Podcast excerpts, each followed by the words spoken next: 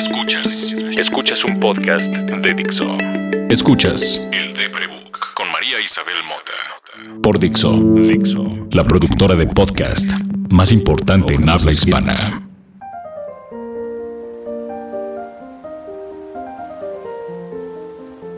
Cuando era niña estaba muy de moda en todos los programas de televisión y revistas para mujeres y adolescentes mujeres hablar del enemigo del amor, la rutina. Ese monstruo horrendo que mata la espontaneidad y acribilla el romance, decían. El romance era lo más importante, lo único para lo que valía la pena vivir. Todos los contenidos que veíamos en los 80 le hablaban a las niñas de romance. Así que si oíamos rutina, era un mal a evadir tan grave como la celulitis. Ya sé, Ahora ya no le hacemos caso a Cosmopolitan y entendemos que Pepe Le puso un pedófilo transespecie. Pero yo nací en 1976 y hasta en Plaza Sésamo había intereses románticos y en el Tesoro del Saber había albures. Ténganme paciencia, soy tía, soy Gen X, hija de boomers. La verdad, aunque sí me superafectó eso de valorar el romance por encima de todo, lo de la rutina nunca me lo creí. A mí siempre me molestaron los días festivos, los feriados, los puentes, los sábados. Los domingos no, porque como mis papás estaban divorciados, los domingos veía a mi papá y me llevaba a comer y al cine o a leer o a un café. Esa era nuestra rutina. Y cuando vivíamos juntos, los domingos hacíamos lo mismo, no más que no tenía que pasar por mí a casa de su ex. Cuando me diagnosticaron con distimia, hicieron las recomendaciones que todo médico hace. Come bien, haz ejercicio, duerme bien, tómate tus pastillas. Cuando me diagnosticaron personalidad limítrofe, hicieron más énfasis en el duerme bien. Me aclararon que no hay medicinas para eso, que las que me habían mandado nos ayudaba a controlar la disritmia y la otra, la distimia, y la tercera medicina, los efectos secundarios de las otras dos primeras medicinas. Que tenía que dormir bien, que de preferencia entre 8 y 10 horas y gracias a las drogas recetadas así dormía. Y las otras 14 horas del día las vivía un poco ausente, pero sin tanto ataque de pánico y sin hacerme tanto ruido mental. Los médicos tienen razón en pedir que comamos bien, que hagamos ejercicio, que durmamos bien. Tienes que hacer todas esas cosas para ayudarle a tu cuerpo a que tu mente no lo domine. Pero no nos dicen cómo y no pueden. No los médicos de hospitales públicos, porque tienen 30 minutos para atenderte, para conocerte y saber quién eres.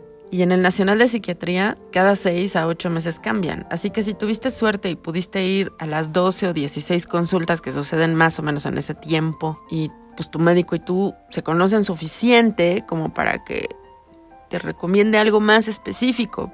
Pero si no, siempre te recomendará lo obvio. Por favor, cuídate. Por favor, ven a tus consultas. Neta, se preocupan bien, cabrón, si no vamos. Y come bien. Duerme. Haz ejercicio. La chinga es que cuando la mente está enferma se nota justo porque no comemos bien, porque no hacemos ejercicio, porque no dormimos. Ahí empieza. Vaya, a veces hasta vas a consulta por eso. Si es que sabes que es malo para tu salud no comer bien y que entiendes la diferencia entre comer bien y comer mal y sabes cuánto tienes que dormir y sabes también que no tener energía suficiente para querer hacer ejercicio es estar enfermo. Yo no recuerdo una época en mi vida en que me fuera fácil dormir o que comer no me trajera problemas o que hacer ejercicio me interesara, pero yo tengo distimia. Y estoy casi segura que la he tenido toda mi vida. Nadie que a los cinco años piense que es buena idea aventarse de la azotea para acabar con el ruido está en sus cabales. Eso sí, tengo amigos y familiares que han tenido periodos depresivos graves, profundos. Y bueno, yo también los he padecido. Y, y, y el comportamiento cambia bien cabrón, empezando porque comen mal, duermen mal, y no se mueven. Mi papá empezaba por tragarse al mundo, beberse al mundo y luego dormía el doble de lo que siempre dormía y se conformaba con dar dos vueltas a la cuadra. Y mi papá era ese que se paraba a las 4.30 de la mañana, estaba vestido y arreglado a las 5, salía a caminar por caminar y volvía a desayunar y comía sano y seguía la dieta que le mandaba el nutriólogo y me insistía en que lo siguiera, al menos en la comida. Luego le entraba el diablo, el monstruo, y bebía y comía se había enamorado o había conseguido un negocio nuevo o tenía el roto corazón o el negocio no había salido bien y mandaba el carajo todo otra vez. Perder la rutina. La perdía por trabajo, por amor, por desempleo y por desamor. He tenido que cambiar de rutina recientemente. Mis días eran bastante organizados hasta hace poco. Cada momento del día tenía una actividad programada días antes. Y esa sensación me daba una paz en el estómago enorme. Me permitía salir de la cama a la misma hora, hacer ejercicio a la misma hora desayunar a la misma hora. Y a veces con hacer esas tres cosas por un periodo largo de tiempo, mi mente empieza a, estar mejor y, deja de vagar en los paraques. Esta vez no pasó porque esa rutina duró poco. Cambiar de rutina siempre me ha afectado más de lo que quisiera. Ahora existe de nuevo la posibilidad de que me quede en casa a trabajar como lo he hecho el 70% de mi vida profesional. Y si eso pasa, hay que establecer una rutina que perdí hace dos años y que ahora me asusta. Cuando le digo a la gente que me gusta estar en mi casa, que disfruto trabajar a dos metros de distancia de mi recámara, les cuesta trabajo. Muchos se preocupan porque saben que el aislamiento no le ayuda a la depresión, porque saben que si me acostumbro a no salir para nada, la agorafobia se crece y un día no consigo salir ni de la cama. Los años que he tenido que salir a trabajar a la calle son los que más caros me salen en dinero y en salud. Cuando he podido quedarme en casa soy productiva. Tengo muchísimos menos ataques de pánico y de ansiedad y comienzo a recuperar la confianza en mi casa, en mi espacio, en mi cuerpo. Me siento menos en riesgo. Tiene que pasar suficiente tiempo de hacerlo. Y no siempre se puede. A veces hay que salir porque pagan más en la calle que estando en casa. Los doctores jamás me dijeron cómo se hace para comer bien, dormir bien y hacer ejercicio. Te dan dietas y te dicen que tienes que hacer una actividad física por al menos de 30 minutos sin parar y que no tomes café después de las 6. Pero pues hay quienes lo intentamos y no podemos. Para que la instrucción fuera efectiva, tendría que conocer muy bien a su paciente y creo que cada médico o profesional de la salud que recomienda que comamos bien durmamos bien y hagamos ejercicio, tiene complicado dar detalles porque necesitaría conocernos mucho. En caso de que a ti como a mí te falte claridad en cómo lograr dormir bien, comer bien y moverte, recuerda que es la gente que te ve cotidianamente la que te sabe, la que puede decirte dónde están esos momentos o qué desaprovechas o cómo aprovecharlos. Yo le platiqué el dilema a mi amigo Cualqui y dijo, tender la cama, hacer ejercicio, bañarse, vestirse, gatos, café, escritorio bootcamp, escritorio de prebook, caminar tocando el ukelele, comer, lectura, de prebook, leer y dormir.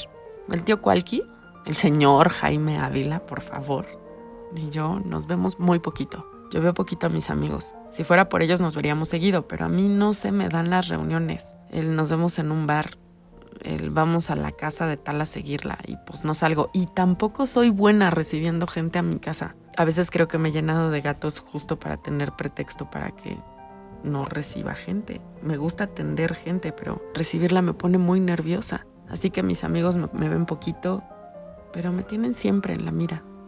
Cualqui sabe cómo vivo porque me tiene mucha paciencia y me escucha y me lee, y por lo tanto sabe qué me importa y qué cosas me mueven. Esas instrucciones simples me dieron mucho orden, me dieron guía, me ayudaron en un día en que no supe cómo avanzar y corría peligro de pasar todo el día en la cama sin moverme, arriesgando a mi mente que tiene fascinación suicida, la espalda jodida y agorafobia. La gente que va al gimnasio, esa que carga su mochila de trabajo más la del CrossFit, esa que tiene docenas de medallas en las carreras y, sabe, sabe que la rutina salva. Han logrado usar sus cuerpos para lo que la mente disfruta, para lo que los llena de emoción usan su disciplina para darle a su cuerpo lo que necesita y así lo que se proponen. Lo logran. Se acostumbran a dominarse y logran dominarse. Esa rutina les da orden mental, esa rutina les da propósito. La gente que nos dedicamos a planear contenidos para medios sociales o editoriales, tenemos clarito que son los hábitos, las costumbres y las rutinas de la gente lo que determina sus intereses. Y gracias a eso sabemos qué y cuándo decirles lo que queremos que escuchen. La única manera de tocar un instrumento es practicar y practicar y para eso necesitas rutina. La repetición salva. Y cuando todos los esquemas conocidos se pierden, cuando todo ha cambiado por completo, comenzar una rutina es complicado porque no basta con establecerla. Hay que ser pacientes e ir observando si ese paso que agregaste era el correcto en ese momento y si no lo es, modificar y si no lo es, modificar. Perder mi rutina me mueve todo, mi incapacidad para aceptar que no tengo control sobre la vida ni sobre la mía, que todo cambia y que siempre es volátil. Me hace aferrarme a ciertos pasos que me dan certidumbre de que no saldré tan lastimada por vivir un día más. La depresión aplasta el tiempo hace que a las 9 de la mañana no sea esa hora en que es prudente que comiences el día, en que es prudente que te avispes, que uses la energía que te dio el sueño y la quemes, y que le des comida y líquidos a tu cuerpo cuando los necesite y no cuando tu mente tenga antojos. Si son las 9 de la mañana o las 9 de la noche, no importa cuando estás deprimido. Queremos hundirnos en ese sueño que ni siquiera es profundo o reparador, pero que nos atonta suficiente como para no pensar en lo que nos lastima. Trabajar en casa requiere una habilidad que conozco de siempre, que heredé que he usado durante décadas y que perdí durante dos años para traer dinero a mi familia. Me asusta mucho no ser tan hábil como lo era antes para distraer a la depresión y dejarla en visto cuando me dice no salgas de la cama. ¿Para qué? Pero tengo mis instrucciones. Tender la cama, hacer ejercicio, bañarse, vestirse, gatos, café, escritorio bootcamp, escritorio de prebook, caminar tocando el ukelele, comer, lectura, de prebook, leer y dormir. Y hoy ya pude hacerlo. Gracias, Qualky. ¿Cómo es para ti la rutina? ¿Te sirve? ¿Te aplasta? ¿Cómo entiendes ese concepto? Cuéntame por favor. Escríbeme a arroba el de Prebook en Twitter o en Instagram y recuerda escuchar este podcast rutinariamente en Spotify, iTunes y Dixo.com.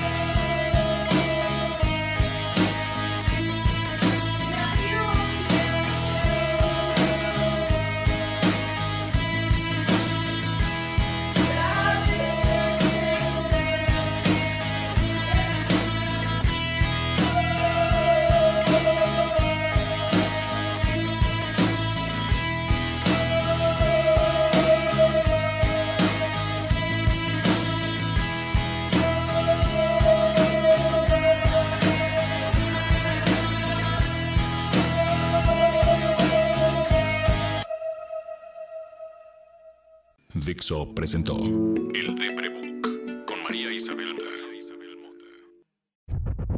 La producción de este podcast corrió a cargo de Verónica Hernández. Coordinación. Coordinación. Producción general. Dani Sánchez.